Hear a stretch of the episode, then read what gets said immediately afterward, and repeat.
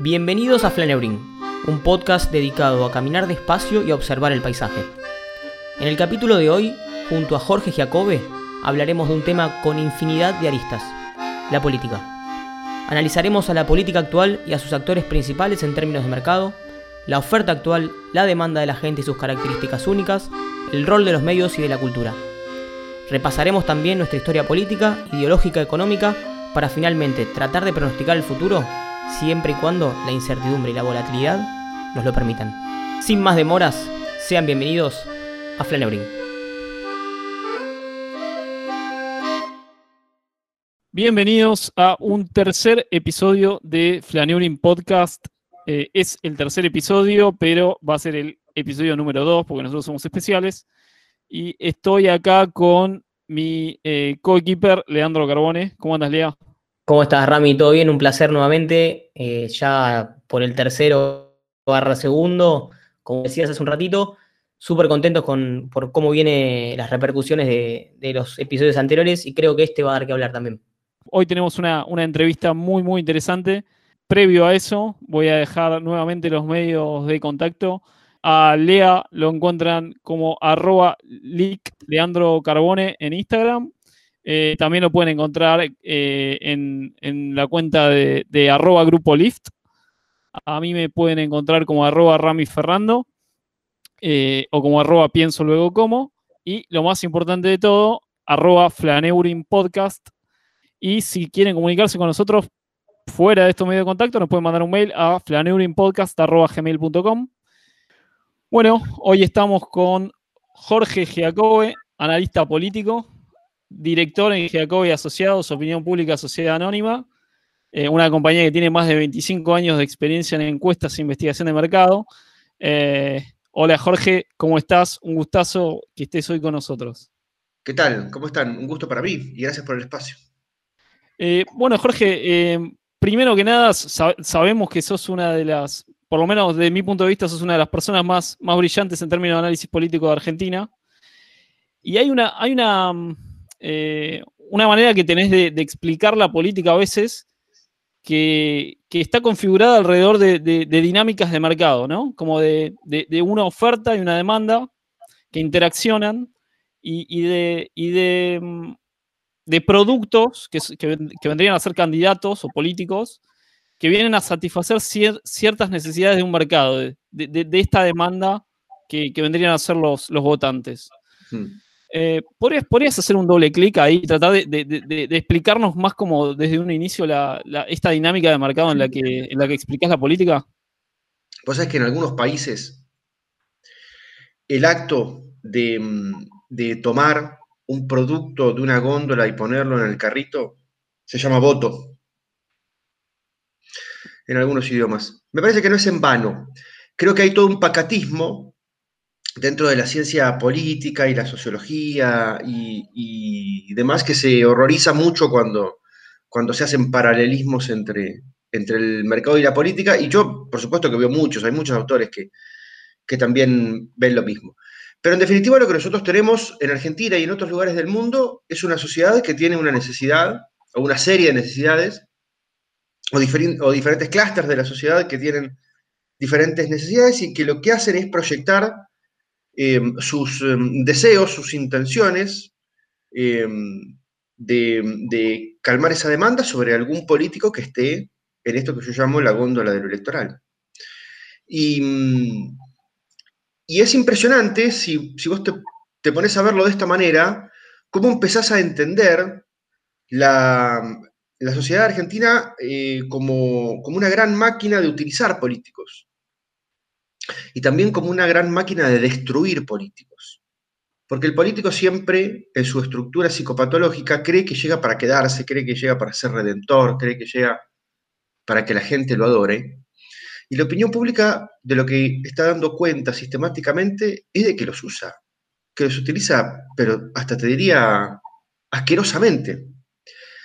En el, 2009, por ejemplo, o en el 2013, elecciones, legislativas en la provincia de Buenos Aires, eh, nos vamos a enfrentar ahora, hago este ejemplo porque ahora nos, vamos a enfrentar a una elección probablemente muy parecida y también legislativa, En el 2009 y en el 2013 lo único que le importaba a la opinión pública era expresarle su disgusto a los que estaban sentados, que en ese momento en ambos casos eran el kirchnerismo, Néstor y Cristina. Y tomó de la, de la góndola de la política cualquier cosa, cualquier herramienta. Construyó una herramienta para matar. Y utilizó esas herramientas, en el primer caso de Narváez, en el segundo caso Sergio Massa, y, y mató, cumplió su tarea, calmó su demanda. Y las herramientas, ambas, después creyeron que esa opinión pública los adoraba y que los iba a llevar hacia algún otro lugar. Y la opinión pública le soltó la mano. De la misma manera que yo en mi casa tengo un problema X, abro la caja de herramientas y no todas las herramientas me sirven para ese problema. Suponete que para el problema que tengo ahora, lo que necesito es una pico del oro. ¿Ok? La uso, la pico del oro sirve, la guardo. Bien, perfecto. La semana que viene tengo otro problema. No hay nada que me garantice que la solución sea la misma. La pico del oro cree que yo la adoro. Pero en una de esas, el problema siguiente lo tengo que resolver con un martillo o lo tengo que resolver con un destornillador. Con los políticos pasa exactamente lo mismo. De Narváez, en el 2009, después de haberle ganado al principal titán de la política argentina, Néstor Kirchner, creyó que la gente lo iba a acompañar a reformar la constitución para que un colombiano pueda ser presidente de la Argentina. ¿Entendés? Y con Sergio Massa pasó exactamente lo mismo. Y a los dos la gente le soltó la mano y le dijo, flaco, yo ya está, ya te utilicé. Te voy a interrumpir, porque me interesa mucho lo que estás planteando. Creo que un poco, o sea, coincido 100% con el análisis. Me pasa también que me cuesta poner al político en el lugar de víctima. Y ahora la pregunta mía pasa por lo siguiente, digo, así como hay una, especie de, feedback y de retroalimentación entre generar la necesidad del mercado y cómo responde el mercado, ¿no crees que pasa un poco lo mismo con, los votantes y los políticos? O sea, el, político es producto de la necesidad de los, de los votantes y a su vez también eh, a los votantes se los manipula para que busquen determinado patrón. No sé si me explico en la pregunta. Sí, sí hay que, hay que hacer un asterisco importante en esto, en esto de, la, manipulación, porque la manipulación ya no es... Perdóname, perdóname, digo, sin, connotación peyorativa, ¿eh? es manipulación, digo, como, como, una forma de, introducir información en el sistema, punto, sin, sin peyorativo. Bueno, pongámoslo en términos de seducción, entonces, no de manipulación. Dale, me gusta. Bueno, eh, la seducción y o la manipulación, esto es, pero es interesante pegarle de hecho a la manipulación, porque hay una parte de la sociedad argentina que todavía cree que se puede manipular de la misma manera que se podía manipular hace 40 o 50 años, que también está demostrado que no se manipulaba como se, como se esperaba, pero, pero, pero dentro de las mentes más, eh, más conspiranoicas, esto funciona, digamos, esta idea funciona, o creen que funciona ese nivel de, de manipulación, y lo que sucede en Argentina con la política y también con los medios de comunicación responde más a la dinámica del caos que a la dinámica de la manipulación en términos de estímulo y respuesta.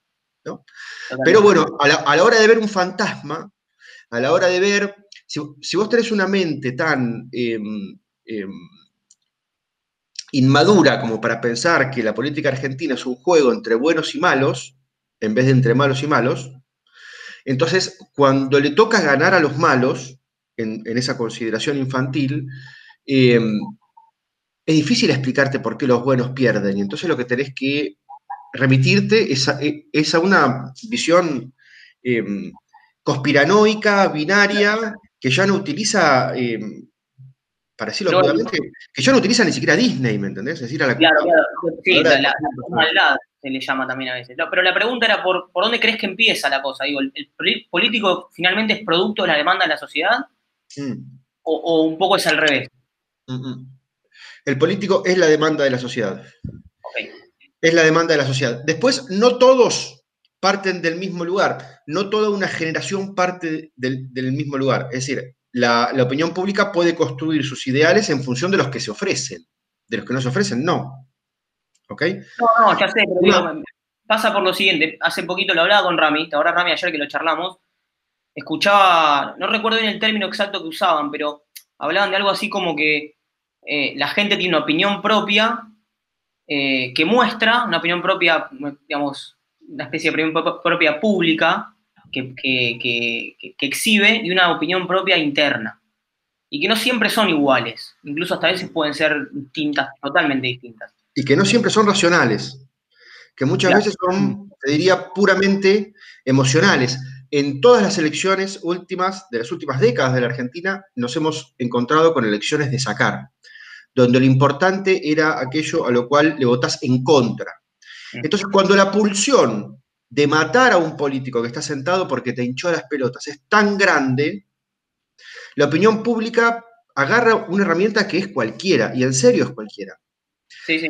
Y en serio es cualquiera, y la calidad de las herramientas que elige no importa en ese momento, y después recién repara en, eh, en, qué es lo que eligió. Como si yo tuviera una araña en el hombro ahora.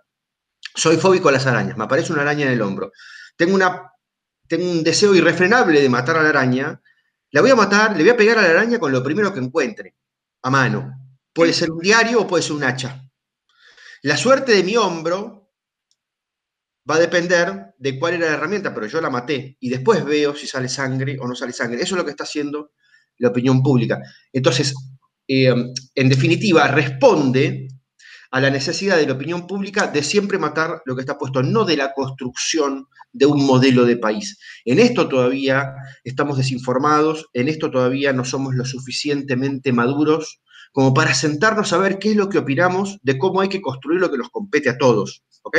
¿Siguen siendo las decisiones? Sí, siguen siendo las decisiones, pero son decisiones basadas en la bronca más que en la construcción de un modelo de país. Entonces hay, como una, o sea, en esta dinámica de mercado, no es un, no es un mercado, permíteme que lo ponga de esta manera, no es un mercado absolutamente libre, porque yo puedo elegir si me quiero o no comprar una campera, pero la dinámica de la política es casi obligatoria, es decir, no puede no haber un candidato, no puede no haber alguien gobernando, pongamos, aceptemos esta premisa por, por lo menos por ahora, entonces yo tengo que ir y me tengo que llevar un, producto de la góndola, no puedo, no, no puedo eh, decidir irme sin consumir. Y a su vez, a ver, consumí muchos productos ya en mi historia y todos me decepcionaron. Y, digamos, como, como consumidor, tendría que tener la, la racionalidad suficiente como para decir, es probable que si en 20 años de, mercado que vengo consumiendo productos de esta categoría y me decepcionaron, es probable que el próximo que agarre me vaya a decepcionar también. Pero de algún modo, eh, eh, eh, un poco en esto que decís, me creo la ilusión de que como el que tengo en casa ya está tan defectuoso, me tengo que ir a comprar uno nuevo y lo voy a tener que agarrar de la góndola. Y a su vez, vos decías, ese que está en la góndola, que se está comercializando, cree que va a ser un producto permanente de mercado, pero en realidad va a ser una edición limitada más, va a ser una de esas hamburguesas que dura cinco minutos y después la cambia Bueno, pero escúchame, Ramiro, esa, es, eh, em, toda esa frustración también impulsa el cambio.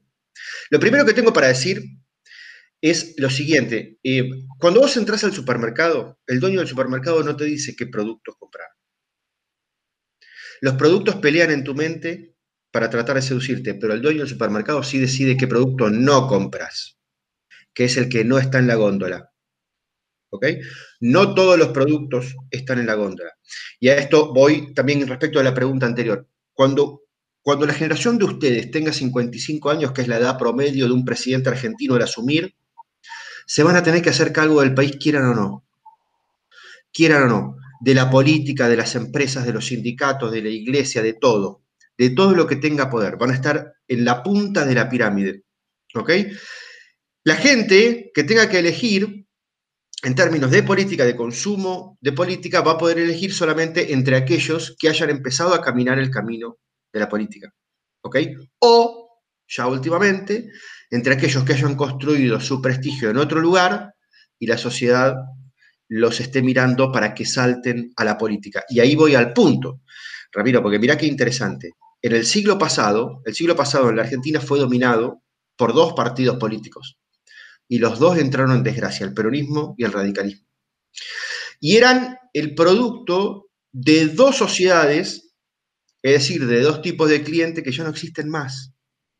El peronismo como síntoma de la clase trabajadora, jornal, quincena, mameluco, fábrica, fuera de la discusión de la política, sin representación, sin derechos, esa sociedad no existe más, es lógico que el peronismo muera, y el radicalismo como síntoma de una clase media aspiracional, mi hijo el doctor, autito, 15 días en Mar del Plata.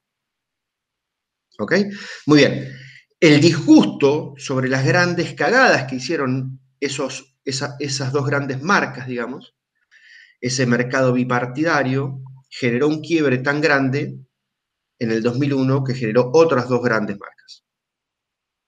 El kirchnerismo primero y el PRO después. Antagonistas, como siempre, la forma antagonista, la grieta no es una invención argentina, digamos, ni de este tiempo tampoco, es una forma de pensamiento humano. Ahora, si quieren, vamos a eso. Pero en definitiva, a dos partidos enormes que todavía creen que tienen un tamaño que no tienen y que tienen una importancia que no tienen, les sobrevivieron otros dos. Se quedaron viejos. imagínense ustedes que hace 20 años, 20 años, que tanto el radicalismo como el peronismo no presentan su boleta solos en un cuarto oscuro. Impresionante, la boleta 2 y la boleta 3. Imagínense que el peronismo, por ejemplo, los últimos dos grandes ídolos que tiene están en blanco y negro en blanco y negro, pero literalmente en blanco y negro. Entonces, ¿cómo el kirchnerismo no le va a robar la historia al peronismo si por lo menos les da dos héroes, también hombre y mujer, también esposo y esposa, que por lo menos están en Technicolor? Es lógico que, los menores de 35 años se hayan relacionado a partir del 2001 con dos tipos que más o menos los pudieron ver vivos, o que hay un video que están vivos. ¿Ok? Muy bien. Entonces, bueno, el kirchnerismo y el PRO para reemplazar lo anterior. Y fíjense que ya han, pasado 20 años y ya se empiezan a quedar viejos. Y ya la efervescencia de la juventud ni siquiera está en el quillerismo y en el PRO. Está, eh, por ejemplo, en, las expresiones, en las múltiples eh, expresiones que hoy tienen discursos relacionados con la libertad. Entonces, vuelvo a lo que decía al principio. la sociedad argentina, en su enorme disgusto, en su enorme atraso, se ha convertido en una máquina de picar carne política, que come la carne política más rápido de lo que la carne se puede reproducir. Esto es impresionante. ¿Va a salir algo mejor? No lo sé, pero por lo menos está destruyendo lo anterior. Vos, decías que estos, que estos dos partidos políticos tradicionales eh, se creían más de lo que eran. Eh, y nosotros, nosotros en el primero de nuestros capítulos hablábamos de crisis y hacíamos mención al hecho de que cuando la crisis es constante, cuando la crisis es permanente, no se llama crisis, se llama decadencia. Eh, y, un poco esto mismo que vos decís de los dos partidos, también es reflejo de Argentina, de que Argentina no es lo que todos creemos o lo que quizás creemos que somos en términos de, eh, de poder, de nombre, de relevancia mundial, que quizás en algún momento la tuvimos y hoy ya no la tenemos, y con, Lea un poco te queríamos llevar a, que, nos, hagas un poco de, que nos pases un poco por la historia de la política argentina. Y, una de las cosas ahí, te agrego un punto más, que nosotros hablábamos ayer, eh, de que Argentina es un poco como eh, esta fábula de la tortuga y la liebre. Argentina es la liebre que siempre, que siempre tuvo los recursos, que siempre estaba este discurso de Argentina tiene todo para ser una potencia, tiene todo, tiene todo, tiene todo y nunca lo es. O, quizás en algún momento lo fue, pero ya no lo es más. Descansando en esos recursos naturales, en, la tierra que tenemos. Em, ahora, ahora, después vamos, vamos a, la, historia de la Argentina, pero déjame contarte esta anécdota. Yo tengo un amigo de la infancia que, cuando estábamos en el, secundario era, era, impresionante porque era abanderado todos los tiros y las notas eran 10, 10, 10, 10, era una atrás de la otra, ¿viste? Y el pibe salía de la escuela y jugaba en las inferiores de un club importantísimo, al fútbol. Y lo que corría, lo que pegaba, era una cosa impresionante. Entonces vos lo mirabas y decías, este pibe puede triunfar con el cuerpo, con la cabeza, con cualquiera de las dos inteligencias, indistintamente. Tiene todo, tiene todo. Y todo el mundo se lo decía y los padres eran babosos y eran orgullosos y nosotros éramos orgullosos y celosos a la vez. Y bueno, en un momento le llegó la adolescencia y lo primero que llegó fue el cigarrillo. Y después llegó el boliche. Y después llegó el resto de la joda. Y después llegó la vagancia. Y después llegaron otras cosas más. Y se fue a la mierda. Se fue a la recontra mierda. Y hoy es un tipo absolutamente frustrado, que tiene un laburo de mierda, que no triunfó en nada, y que, por supuesto, vive echándole la culpa a factores que son exógenos. Él no puede reconocer que la cagó. Que la circunstancia le dio un montón de posibilidades, que él tenía las habilidades y no las tomó. Simplemente no las tomó. Argentina es eso. Argentina es eso.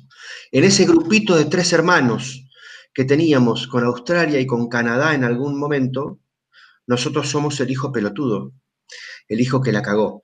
Los otros dos se desarrollaron, los otros dos pusieron el esfuerzo que tenían que poner y nosotros la cagamos. Hay mucha gente que explica que no, que en realidad hubo un plan sistemático, perverso, una conspiración, donde están los templarios, los masones, los illuminati, los reptilianos, los extraterrestres que construyeron las pirámides de Egipto para cagarnos a nosotros.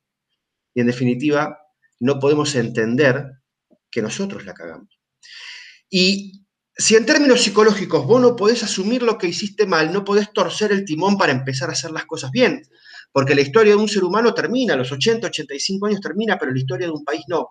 Y este es un país que tiene esa frustración de la cual vos hablabas y que yo retrato en esta historia, y que tiene la posibilidad siempre, en términos de futuro, de pensar, bueno, de hacer una especie de mea culpa y decir, bueno, la cagamos, ¿cómo hacemos para empezar a enderezarla? Porque la Argentina sigue teniendo una vez cada 15 años una nueva oportunidad, le vuelve a pasar el tren y nosotros sistemáticamente, sistemáticamente, negamos subirnos. Este es el nivel de frustración de los argentinos, que creemos que estamos para más, pero en realidad no estamos para más. Que creemos que tenemos problemas políticos e ideológicos cuando en el fondo lo que tenemos son problemas psicológicos y seguimos con el chamullo y con la masturbación intelectual de la sociología y de la politología, y en realidad lo que tenemos son problemas de índole psicológico. No Jorge, ¿por dónde, crees que, ¿por dónde crees que es el punto de inflexión? Digamos? ¿Cuál es el motivo fundamental por el cual sistemáticamente dejamos pasar eh, el tren y no nos subimos? O sea, ¿cuál es tu análisis? Yo creo que hay características que tenemos, que tenemos los argentinos que tienen que ver con la inmadurez para tratar lo que es de todos. Me parece que aquí tienen mucho que ver las interrupciones democráticas. En el directorio de mi consultora, que está configurado por, por varios profesionales de diferentes áreas y también de diferentes historias y, y, edades, tratamos de hacer el juego respecto de qué edad tiene la sociedad argentina. Y a mí, en términos particulares, me gusta hacer la siguiente cuenta. A mí me gusta dividir la cantidad de años de democracia continua por dos. Y entonces te da que Argentina es una persona de 18 años. Que hay días que se levanta niño y hay días que se levanta adulto. Hay días que se levanta que quiere que papá y mamá le resuelvan todas las angustias y hay días que se levanta que cree que se puede comer al mundo. Sale al mundo, se asusta, se vuelve a pichonar, que papá y mamá le, le resuelvan todos los quilombos. Y así estamos, en esa rotonda de la inmadurez. Es el momento en el cual te ganan los miedos, es el momento en el cual mirás el mundo, el mundo es, terrible, y te podés apichonar o podés, em, o podés em, asumir la realidad y tratar de hacer algo con esa realidad. Es el momento en el cual tenés que decidir cómo te vas a desarrollar, si vas a trabajar o si vas a estudiar, o las dos cosas. Cuánto esfuerzo le vas a poner a tu vida, si vas a ir por la banquina o no vas a ir por la banquina, cuánto de joda y cuánto esfuerzo. Es un momento terrible. Eh, por eso creo que hay un problema ahí que es, por sobre todas las cosas, de inmadurez. Y en, volviendo a, ese juego, si vos te fijas países como Estados Unidos y haces la misma cuenta, te dan, países que tienen 100 años, digamos, con otro nivel de aplomo. Entendés que ya pasaron varias, pero pasaron varias siempre en el mismo juego. Yo me fui como como veedor internacional a las elecciones de, Hillary Clinton y Trump, y Donald Trump, y me iba con cabeza de argentino pensando que los, que los americanos tenían que decidir entre el cielo y el infierno, me di cuenta que no era así. Ellos estaban decidiendo entre uno que era más loco y otra que era más, este, que era más, más, estándar, pero en definitiva la discusión era dos grados a favor o dos grados a estribor. Si el presidente se volvía loco, lo para la Suprema Corte o lo para el Senado. No es que un presidente en Estados Unidos se vuelve loco y todos hacemos síntoma de la locura que tiene el tipo.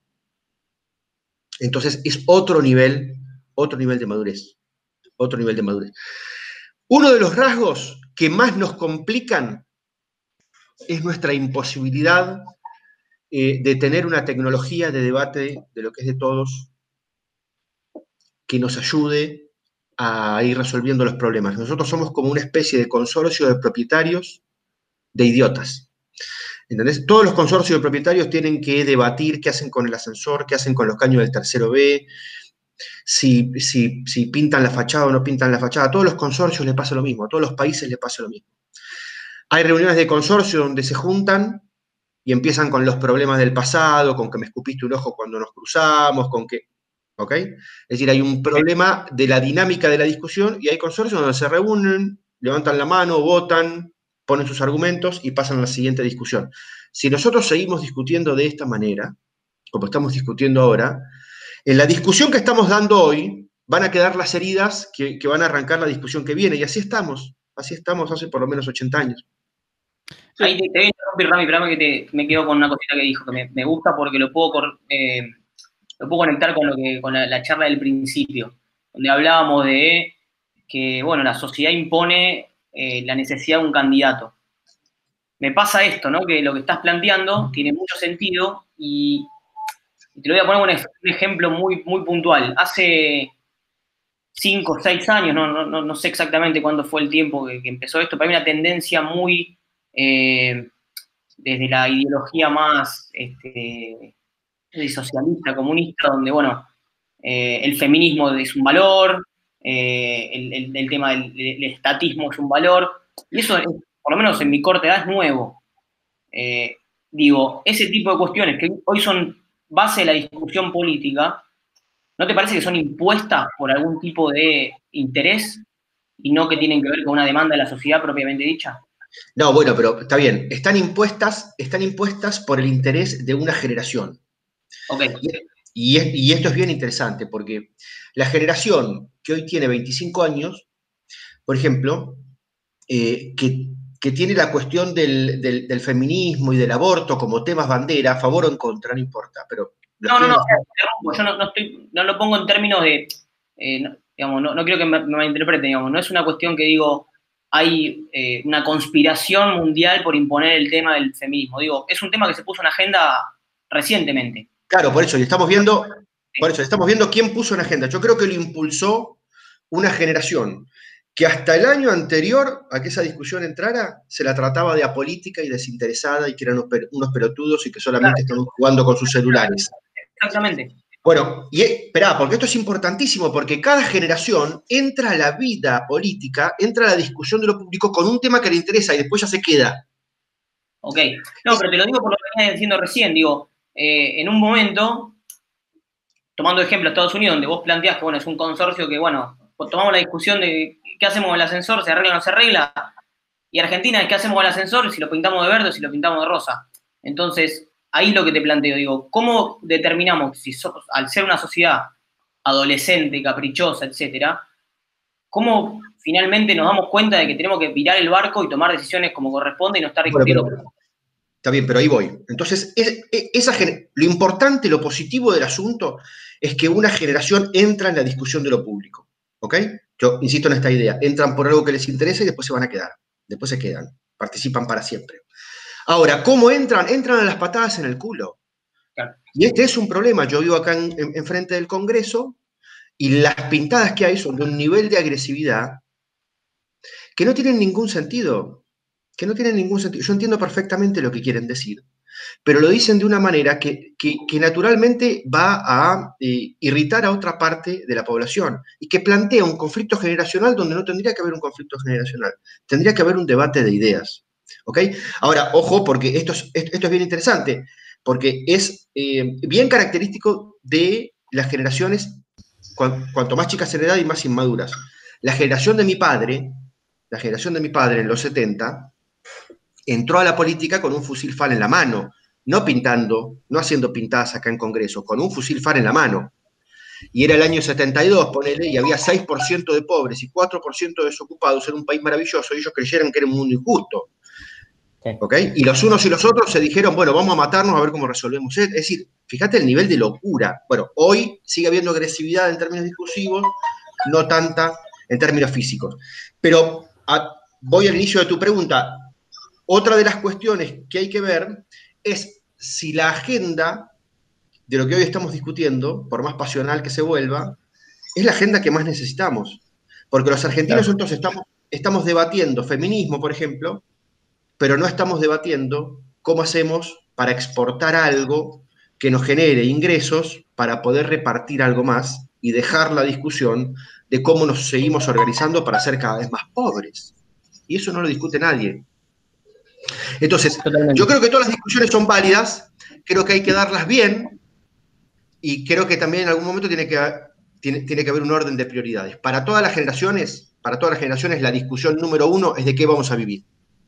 Y, ahí en eso mismo, perdón Jorge, pero ahí haciendo doble clic en ese qué vamos a vivir, de qué vamos a vivir, eh, ¿no te parece que hay como una, eh, como una sensación o un sentimiento del argentino medio negativo hacia el capitalismo? Eh, y, no, sé si primero si, si, lo ves, si lo identificas en tus, en tus encuestas, en tus datos, y, si, identificas un origen de, por qué, de por qué existe esta sensación negativa o, esta percepción negativa hacia el capitalismo. Bueno, em, yo, yo te diría que hay una sensación negativa hacia el liberalismo en términos económicos y no hacia el liberalismo en términos sociales. Los argentinos queremos ser libres, queremos hacer lo que se nos cantan los huevos, que nadie nos diga cómo tenemos que vivir nuestra vida, que nadie nos imponga nada y qué sé yo. Pero queremos que el Estado nos resuelva todas nuestras angustias. Entonces, bueno, flaco, decidite. Decidite. Decidite porque no es. O por lo menos en términos teóricos no es y no ha funcionado.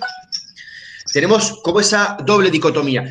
Creo que en el fondo hay un montón de explicaciones, cada ciencia lo explica de una manera diferente, vos tenés a la sociología que te habla siempre de esa relación que tienen eh, los, los católicos respecto del dinero versus los protestantes que tienen eh, respecto, otra relación respecto al dinero, digamos, donde, donde, hacer dinero está bien, te acerca a Dios, digamos. Creo que hay algo de, culpa en, ese eh, lugar. Si lo ponemos en una de las producciones, en una de las producciones más, más eh, vitales y más arraigadas en la historia de Argentina y más importantes también para la vida actual, que es la producción del campo, vos te das cuenta perfectamente perfectamente que hay una batalla cultural que no se libró. El campo hoy es el principal productor de dólares. Y sin embargo, cuando nosotros salimos a encuestar sobre cómo la gente ve al campo, te das cuenta de que, de, que los argentinos los ven como si fueran unos hijos de puta. Ellos se ven a sí mismos como si fueran los bomberos voluntarios. Y la gente los ve como si fueran un barco ballenero japonés. ¿ok? Que contamina, que rocía a los niños con agrotóxicos desde un avión cuando están en el patio de la escuela, que se llevan los dólares entre cuatro, que en realidad no laburan un carajo porque laburan las máquinas, que dan poco empleo, que ese empleo es, es, en negro y demás. Esta es una visión que tengo absolutamente comprobada. ¿Por qué? ¿Por qué los argentinos tienen esa visión? Respecto de otros países que han tenido desarrollos muy parecidos al nuestro. Por ejemplo, en Estados Unidos, la figura del farmer que es apenas el 1% de la población de Estados Unidos, es una figura de un nivel de prestigio enorme, enorme. Y cada tipo o cada mina que quiera ser presidente en los Estados Unidos tiene que ir a arrodillarse ante los farmers durante la campaña presidencial para decirle a todo el pueblo americano que ellos están congraciados con ese sentir nacional, con ese pedazo de la población que es básico en el sentir nacional. Bueno, los argentinos esto lo hemos dado vuelta. Y lo mismo nos sucede con otras producciones, que más polémicas o menos polémicas, todas están puestas en el lugar del demonio, porque odiamos a los empresarios, porque odiamos a la minería, porque odiamos, porque odiamos todo. Odiamos todo.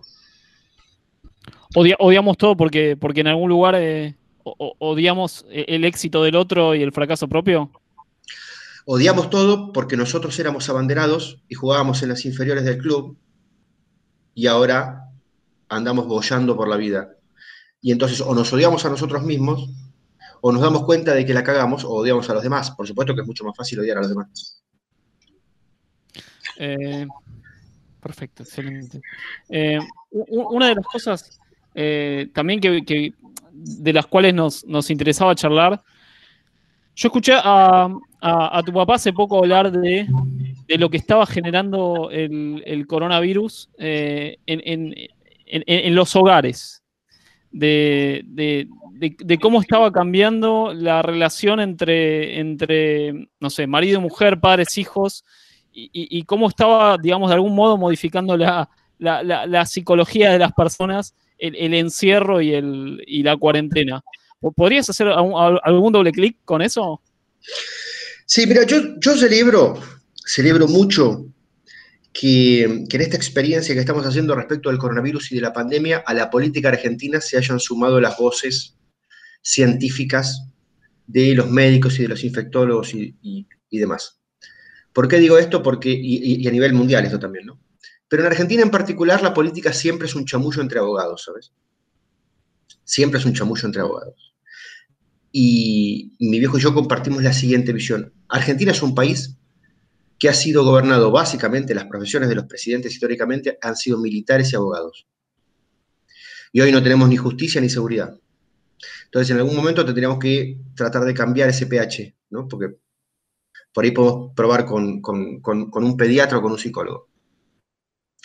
Em, ahora, esa discusión en la cual felizmente entraron los infectólogos y demás, se convirtió también en una discusión donde nos dejamos dominar y donde la discusión eh, quedó, quedó dominada por una sola ciencia.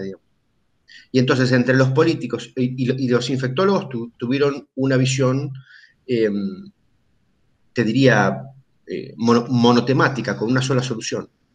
La opinión pública, cuando, cuando el presidente dictó la cuarentena y canceló las clases y se puso en el rol del padre protector, enseguida se sintió cuidada y eso eh, tuvo una, consecuencia en, los números de las encuestas que fue muy particular. El tipo creció 30 puntos de imagen positiva, bueno, digamos, de, mucho, de mucha protección sobre el presidente. Ahora, después aparecieron los problemas económicos en cada una de las familias, una segunda angustia, a la angustia de la, de la necesidad de salud apareció la angustia de la necesidad económica, el presidente fue reactivo, con esa, segunda angustia. Y después aparecieron todo el resto de las angustias a las, cual, a las cuales me parece que se refiere mi padre, que son todas las angustias eh, a las cuales nos enfrentamos amén de la situación socioeconómica donde te encontraba la pandemia. Es decir, las angustias que te he encontrado en un departamento de dos ambientes o en una casa grande con pileta, con trabajo o sin trabajo las angustias relacionadas con el encierro, con la depresión, con tener que estar todo el día en un grupo familiar que antes tenía mucho más aire y tenía otro tipo de circulación, a que te estabas divorciando y no pudiste, a que se te empiecen a, morir los familiares y no los puedes ver, a que no puedes ver a la gente que querés.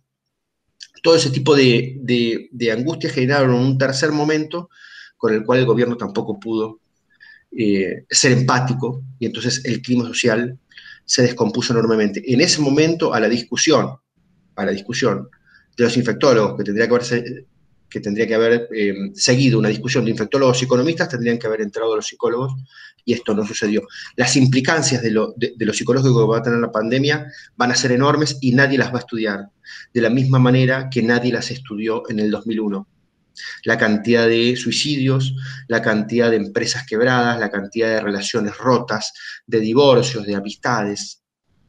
Es decir, impactos que tienen consecuencias que son severísimas y que nadie las estudia porque no está la plata y porque no se saben bien todavía cómo estudiar. Excelente. Eh, y sabes que, bueno, ya hicimos un poquito de, pasado y de presente. Eh, y ahora te queríamos, te queríamos un poco llevar al futuro y a qué será eh, lo que viene en, Argentina. Eh, los últimos guarismos que, había, que yo había visto en algunos estudios tuyos eran que eh, la imagen de, Alberto Fernández, corregime si me equivoco, pero ya estaba en el orden de, los 35 puntos, la imagen positiva, y viene en caída desde el, pico máximo que fue al comienzo o en la primera semana de la pandemia, que había incluso, si no me equivoco, superado los 60 puntos. 68. 68 puntos me parece, digamos, me parece natural pensar que a partir de ahora la imagen del presidente mm, no, no, va a tener muchas posibilidades de recuperación en vistas a una reelección. Entonces, dentro del resto de los candidatos posibles, ¿no? del próximo potencial presidente o de la próxima potencial presidente de Argentina, ¿qué te parece que hay en el menú que efectivamente puede llegar? Puede ser, puede ser un Lustó, puede ser una Vidal, puede ser un Máximo Kirchner, puede ser un Massa, puede ser un Larreta. Eh, ¿Qué parece que hay en el menú? Bueno, a ver, en, términos de números, como bien vos señalabas recién, Alberto en un momento eh, picó a 68 puntos de imagen positiva, después empezó a descomponer y ya perdió esos 30 y un poquito más de imagen positiva y tiene más de 50 de negativa. Eh, con la Argentina de los tres años que falta, es muy difícil pensar que pueda haber algo que lo pueda hacer recuperar. Entonces lo que empieza a suceder es que ya se empieza a configurar el público eh, enojado que va a necesitar, lo que hablábamos al principio, digamos, una herramienta para, para matar, una herramienta para cambiar. Ya tenemos 54% de argentinos diciendo que quieren que el gobierno pierda las elecciones de medio término. El tema es la angustia. El tema es la angustia. Porque cuando eh, los argentinos se, enojan, se impacientan y hay que tener las elecciones más o menos cerca para que sean realmente el, digamos, la válvula de escape para esa angustia. Para seguir comprendiendo que cuando querés pegar un cachetazo al sistema, se lo pegás el día de las elecciones, y no de ninguna otra manera esa. En este sentido, se vuelve a configurar la misma, el mismo escenario eh, de las elecciones que hablábamos antes, el público opositor. Entonces ya está, y lo, que está debatiendo el sistema político es qué oferta pone en la góndola para esas necesidades. Hay 54 por un lado, opositor, y 35 todavía que quiere que el gobierno gane las elecciones. También van a tener que tener oferta. Y digo lo siguiente, los dos los dos, están muy, los dos sectores están muy complicados en términos de renovación dirigencial. El oficialismo en particular, con Cristina desgastada y con Alberto que va a terminar desgastado y con Axel Kisilov, que estando a cargo de la provincia de Buenos Aires va a terminar también muy desgastado, no tiene nada. No tiene nada. Algo van a tener que construir. De repente aparece Bernie, que se muestra en un helicóptero con los pantalones camuflados y qué sé yo, y de repente tiene 30 puntos de imagen positiva, aparece un evento y de repente tiene, vuelve a tener 15 puntos de imagen positiva. Es decir, bajan y suben, como salen antes de tiempo y como les agarra alguna desgracia o hay alguna zancadilla interna, porque tampoco es que a mucha gente le gustó eso, en definitiva van quemando el semillero antes de que puedan hacer el debut en primera división. Por el lado de la oposición tenés, te diría, tres estrategias diferentes la de las palomas, la de los halcones, y yo agrego una, que es la de los sujetos tácitos. Esta última es la estrategia de aquellos que dicen, no saquemos la cabeza, no nos mostremos, porque si el peronismo y el kirchnerismo quisieron gobernar este país, que se hagan cargo del quilombo y que se coman los cachetazos ellos, digamos. Entonces guardémonos para antes de las elecciones y no digamos nada. Ahí tenés a Macri y a Vidal. Macri está muy desgastado también, pero Vidal todavía tiene un ratio de imagen positiva interesante, digamos, todavía tiene capítulos por delante. Eh, después tenés la de los palomas, digamos, aquellos que están en, un nivel ejecutivo y no pueden esconder la cabeza eh, por obligación, y entonces deciden mostrarse afables con el futuro, con el momento, perdón, con el momento actual, y no quedar en el lugar de los opositores que ponen palos en la rueda, en este que es el drama más importante de la historia argentina y ahí tenés a Horacio Rodríguez Larreta. Ahora, se come un sopapo, se come dos, se come tres. Los primeros sopapos parece ser que el tipo tiene un temple de novela, que, es súper calmo, que es estoico. Yo te pregunto, ¿cuántos sopapos se, se, come hasta que la opinión pública empieza a pensar que el tipo es un flan con crema? No lo sé. No lo sé. Y por último, tenés a los halcones, aquellos que dicen al kirchnerismo no le podés dar un centímetro de ventaja, hay que marcarle la cancha todos los días, hay que salir a dibujar la frontera de las identidades cada mañana, y ahí tenés, por ejemplo, a Patricia Bullrich. Los tres están pescando en públicos diferentes. Me parece que no tienen que cometer el error de matar dos identidades para que una domine. Me parece que tienen que ir juntos hasta las elecciones del, del 23, pero están más cómodos, la oposición está más cómoda que el oficialismo. El oficialismo no tiene nada no tiene nada. Una pregunta, ¿cómo, ves a, las, a, los extremos? Que en Argentina electoralmente no sacan muchos votos, o las ramas nuevas del liberalismo, o incluso mismo el socialismo en el otro extremo, ¿cómo las ves en el futuro? Porque están captando sobre todo, como siempre, público joven, público muy reactivo, y bueno, las redes son eso. Y, sí. bueno, tu opinión. La, izquierda en la, Argentina es, eh, eh, digamos, es este, lo voy a decir en francés, es la bolsa de gatos de siempre, digamos. es decir, entre, entre las 15 facciones que son, se dividen el 3% de los votos y tienen diferencias que son teóricas y que tienen 100 o 120 años, digamos. Una cosa que no tiene ningún sentido. y han tenido momentos maravillosos, porque acordate que eh, en las elecciones pasadas, no, sino en las anteriores, presidenciales, eh, hubo una gran novedad, que fue que Nicolás del Caño, un pibe joven, eh, le ganaba a Jorge Altamira las internas. Jorge Altamira era candidato a presidente de la izquierda desde 1810. Bueno, le ganó las internas y vos decís, wow, viene una, viene una izquierda renovada con un muchacho joven, qué sé yo, y cuando se plantó frente a las cámaras en el primer debate presidencial de la historia de Argentina, donde él tenía la misma cantidad de tiempo que, iba a tener, que iban a tener los que iban a sacar 40, 50% de los votos, lo que habló es de Cuba. Entonces, tuvieron una oportunidad para hacer un refresh de la izquierda y lo desaprovecharon, lo desaprovecharon a propósito. Bien, del otro lado, algo interesante que está pasando, y yo creo que bueno también para la Argentina, es que los discursos liberales están saliendo de la vergüenza en la cual quedaron tras los años 70. ¿Ok? La izquierda quedó, en el lugar de los muchachos sensibles, no entiendo bien por qué, porque no es justo en términos históricos, y la derecha quedó en el lugar de los insensibles, cosa que tampoco es necesariamente eh, justo en términos históricos. Muy bien, pero quedaron ahí, no dieron la pelea. Hubo vergüenza en los 80, hubo vergüenza en los 90, en los 90 le volvieron a pegar otro garrotazo con el tema del neoliberalismo, de vuelta dentro del armario, abajo de la cama. Ahora están eh, empezando a em, envalentonarse de otra manera. Y fíjate que son jóvenes. Y es interesante que, que, sean jóvenes, ¿sabes por qué? Porque no les pesa la historia, porque no sintieron la vergüenza. Si vos sos liberal y tenés 65 años, todavía estás abajo de la cama. Si votaste al Sogaray, todavía estás escondido bajo de la cama de la vergüenza que tenés. Muy bien, pero los más jóvenes, que no tienen una conexión ni siquiera con la historia de sus padres, probablemente potente, van para adelante con lo que les parece y además a ellos les parece novedoso. No es novedoso, el contenido no es novedoso, pero a ellos les parece novedoso y lo salen a jugar. Y a mí me parece que es maravilloso porque completa el arco. Porque vos tenés que tener la extrema izquierda dialogando en público para que todos lo veamos y tenés que tener también la extrema derecha y que los dos pongan sus argumentos. Uno no puede estar de alguna manera censurado por vergüenza. Eso a, mí no me termina de convencer, no me gusta. Ahora, lo que les está pasando, eh, digo extrema derecha como eh, en realidad es liberal, digamos. Lo que, lo, que está sucediendo es que hay un montón de islotes diferentes.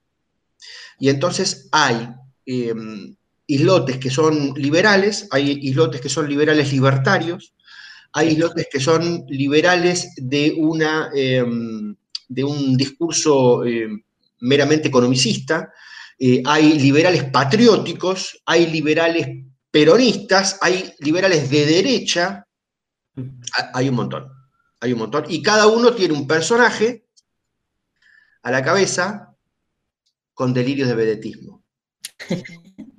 Y entonces falta tiempo están haciendo los primeros palotes. Yo celebro que entren, aplaudo que entren, pero les falta un poquito de tiempo. Eh, hasta, hasta, que se ordenen, hasta que entiendan que cada elección que van y cada uno presenta su partidito para ir, para sacar 1,5% de los votos y no poder poner ni siquiera el 20% de los fiscales en todas las mesas de la hasta que se dan cuenta de que ese esfuerzo es mucho y que en algún momento van a tener que organizarse, tienen que hacer su experiencia y está bien, y está bien. Pero yo lo veo como una gran noticia. ¿A, vos te parece acá eh, que, puede jugar algún rol? Lo pienso así, una última cosa que dijiste, algún rol la tecnología en eh, quitar peso o relevancia relativa de lo que llamamos el poder territorial para que quizás eh, este, este, grupo político o, lo que está más hacia la derecha del medio, digamos, tenga algún, eh, alguna capacidad de eh, recibir votos de este 35% que hoy se lleva al kirchnerismo y que supuestamente en cierta medida se atribuye a este poder territorial que tiene el peronismo? Sí. Sí, todas las tecnologías de la comunicación, todas las tecnologías de la comunicación en, en toda la historia de la humanidad, cuando irrumpieron, cambiaron el poder. Y siempre hubo una pelea entre los apocalípticos y los integrados, ¿sabes? Es decir, había un poder establecido que tenía unas formas que eran X, y cuando apareció esa tecnología, eh, una parte del poder anterior se pudo, em, se pudo reformular, se pudo ayornar y otra parte quedó culo al norte, digamos. Y pensó que eh, haciendo, haciéndolo de siempre podían conseguir los mismos resultados y finalmente la historia termina siendo un mix entre las dos. Y cuando se llega a ese, eh, a ese mix aparece otra, digamos. Y estoy hablando del cine, estoy hablando de la radio, estoy hablando de los, de diarios, estoy hablando de la televisión, y, terminamos en, las redes sociales. Así que llegaron para cambiar el poder. Y son cada vez más caóticos, y son cada vez menos controlados, y son cada vez menos lineales en términos de, de estímulo-respuesta. Y cada vez esta es una, es una sociedad argentina que se parece menos a la anterior, donde dos tapas de Clarino de la Nación te volteaban un presidente, o por lo menos se creía eso, digamos. Es decir, por eso yo tiendo, a, empujar para pensar el poder como una escena de caos, digamos, más que, más que de la manipulación de la cual hablábamos antes. Entonces, todos estos grupúsculos utilizan la, comunicación para mostrarse. Hasta ahí vamos bien. Ahora, la opinión pública argentina después va a las urnas y la mayor parte elige entre aquellos que pueden acceder al poder. Ni siquiera entre los mejores, entre aquellos que pueden acceder al poder.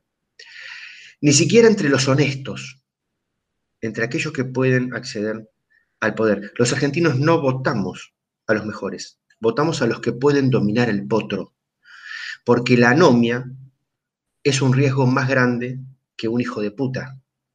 Y esto queda bastante claro. No lo queremos asumir, en el discurso público decimos lo contrario, pero eh, las margaritas Stolbizer en la Argentina sirven, le sirven a la población eh, para ladrarle al poder, pero no para morderlo. No para darle el poder, sino para tratar de, mejorar un poquito la mezcla, de meter a alguien honesto que pueda tocar pito cuando hay un acto de corrupción, pero no para manejar el poder. Para manejar el poder en la Argentina, en algún punto, si querés hasta en términos inconscientes, los argentinos sabemos que para manejar un país de grandes hijos de puta necesitamos un gran hijo de puta. En el medio lo idealizamos respecto de que es una gran persona, de que tiene que ver con nuestras ideologías, o que es muy moderado, o que no es muy moderado, o que es de izquierda, o que es derecha, pero en definitiva nos recostamos y nos seducen las personas que pueden dominar el escenario. Hasta que no rompamos eso, vamos a seguir teniendo esos mismos problemas. Hay, hay, una experiencia, un, experimento de, una habitación en la que encierran, eh, la cuento, sé que ambos la saben, pero en la que encierran a monos eh, y en la que, por ejemplo, se pone una, carga eléctrica en una banana, entonces eh, un mono va a buscarla, se da una carga eléctrica, todos lo ven, y de repente van sacando a los monos eh, uno por uno y nadie se acerca a la banana. Entonces llega un punto en el que la habitación son todos monos nuevos y nadie sabe por qué, pero ninguno va a buscar la banana. Entonces, como el otro no va a buscar la banana, este tampoco va a buscar la banana. Pero ninguno, ninguno jamás vio eh, que, haya alguien que se haya electrocutado por agarrar la banana. Ahora, en este mismo sentido, ¿no hay algo en lo que vos decís de este miedo a la falta de, al no poder dominar el potro y que el potro en realidad sea esta imagen que eh, quizás eh, todos tenemos en el inconsciente, pero que no sea tan real ese potro? Y, bueno, claro, lo que pasa es que eso tiene que ver con la gestión de los miedos. Vos fíjate que en el 2001, recién en el 2001, los argentinos nos declaramos eh, como, eh, a, ver cómo lo digo, como, como, como democráticos.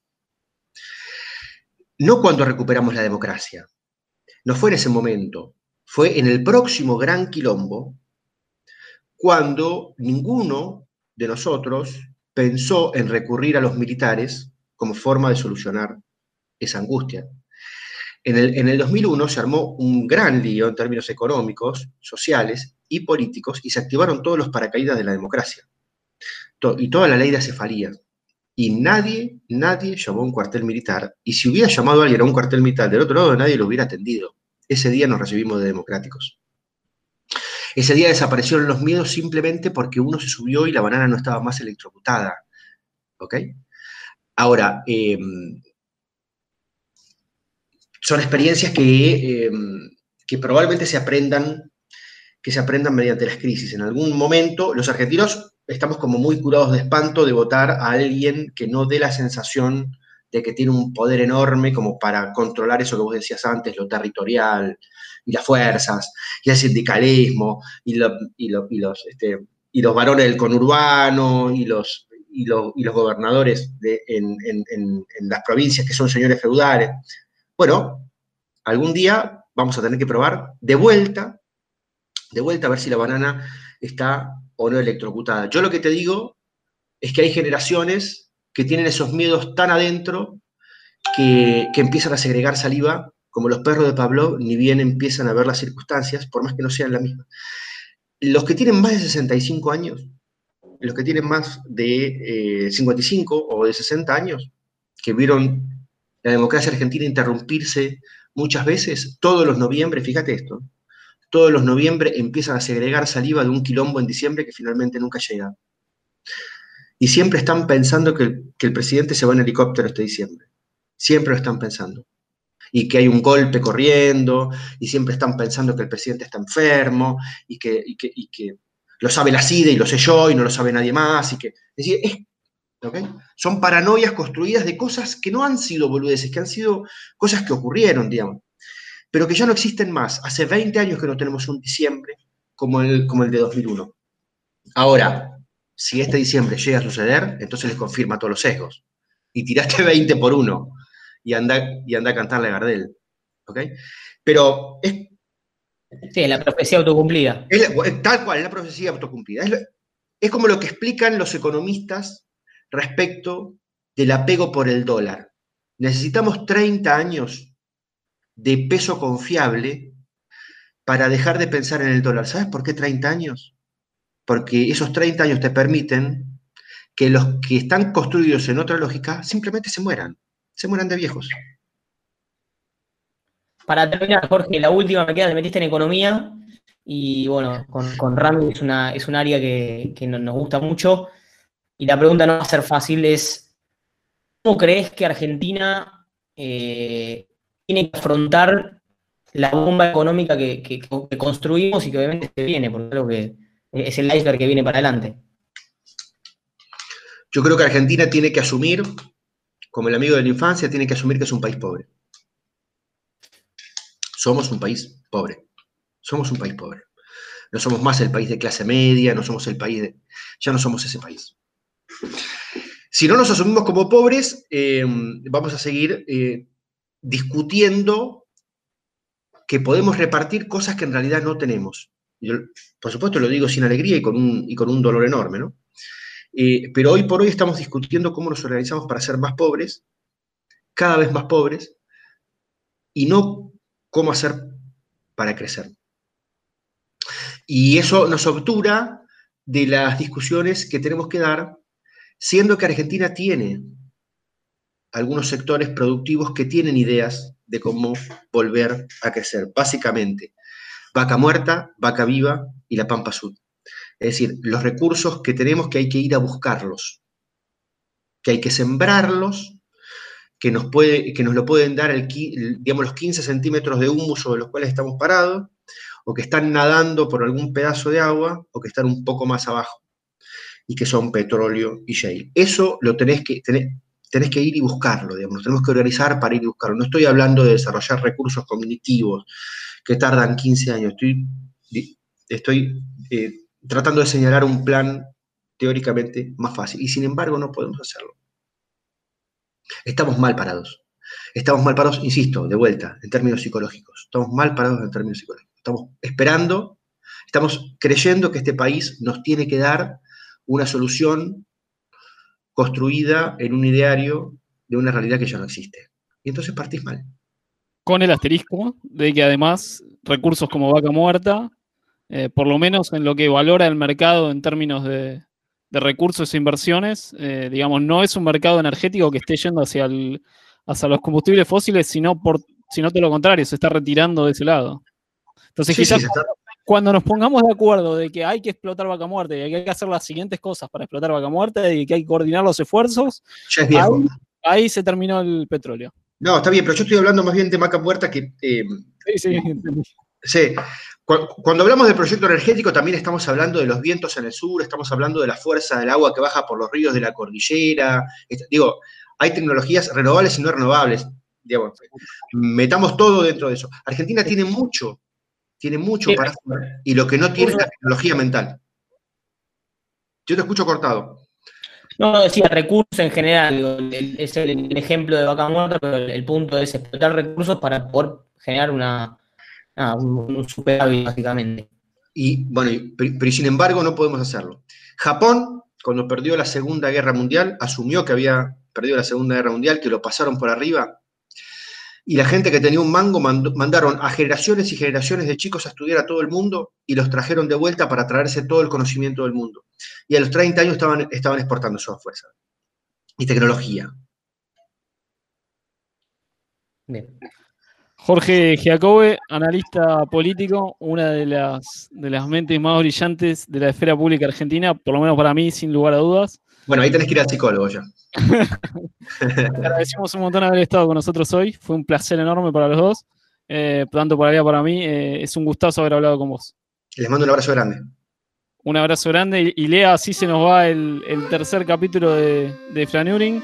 Eh, les recuerdo que nos pueden encontrar en arroba leak Leandro Carbone en Instagram, arroba Flaneuring Podcast. y a mí me encuentran como arroba Rami Ferrando. Y, y será hasta la próxima, Lea. Hasta la próxima. Eh, Jorge, nuevamente un placer. Y bueno, eh, llegará para, los foros y, canales de comunicación seguir el debate. Y les dejo este país a ustedes que son más jóvenes que yo y arréglense.